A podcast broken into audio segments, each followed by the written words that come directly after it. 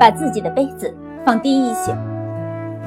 一位满怀失望的年轻人，千里迢迢来到一座寺院，对住持释元说：“我一心一意要一心一意要学丹青，但至今也没有找到一个能令我心满意足的老师。”释元笑笑问：“你走南闯北十几年，真没能找到一个自己满意的老师吗？”年轻人深深地叹了叹口气说。许多人都是徒有虚名啊！我见过他们的画，有的画技甚至不如我呢。世元听了，淡淡一笑说：“老僧虽然不懂丹青，但也颇爱收集一些名家精品。既然施主的画技不比那些名家逊色，就烦请施主为老僧留下一幅墨宝吧。”说着。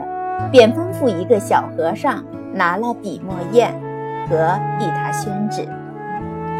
世元说：“老僧的最大嗜好就是爱品茗饮茶，尤其喜爱那些造型流畅的古朴茶具。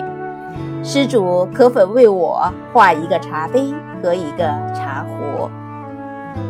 年轻人听了说：“这还不容易。”于是。调了一砚浓墨，铺开宣纸，寥寥数笔，便画出一个倾斜的水壶和一个造型典雅的茶杯。那水壶的壶嘴正徐徐吐出一抹茶水来，注入了那茶杯中。年轻人问世元：“这幅画你满意吗？”世元微微一笑，摇了摇头。世元说：“你画的确实不错，确实不错。”只是把茶壶和茶杯放错位置了，应该是茶杯在上，茶壶在下。年轻人听了，笑道：“大师为何如此糊涂？哪有茶壶往茶杯里注水，而茶杯在上，而茶壶在下呢？”世元听，又微微一笑，说：“原来你懂得这个道理呀。”你渴望自己的杯子里能注入那些丹青高手的香茗，但你总把自己的杯子放得比那些茶壶还要高，香茗怎么能注入你的杯子呢？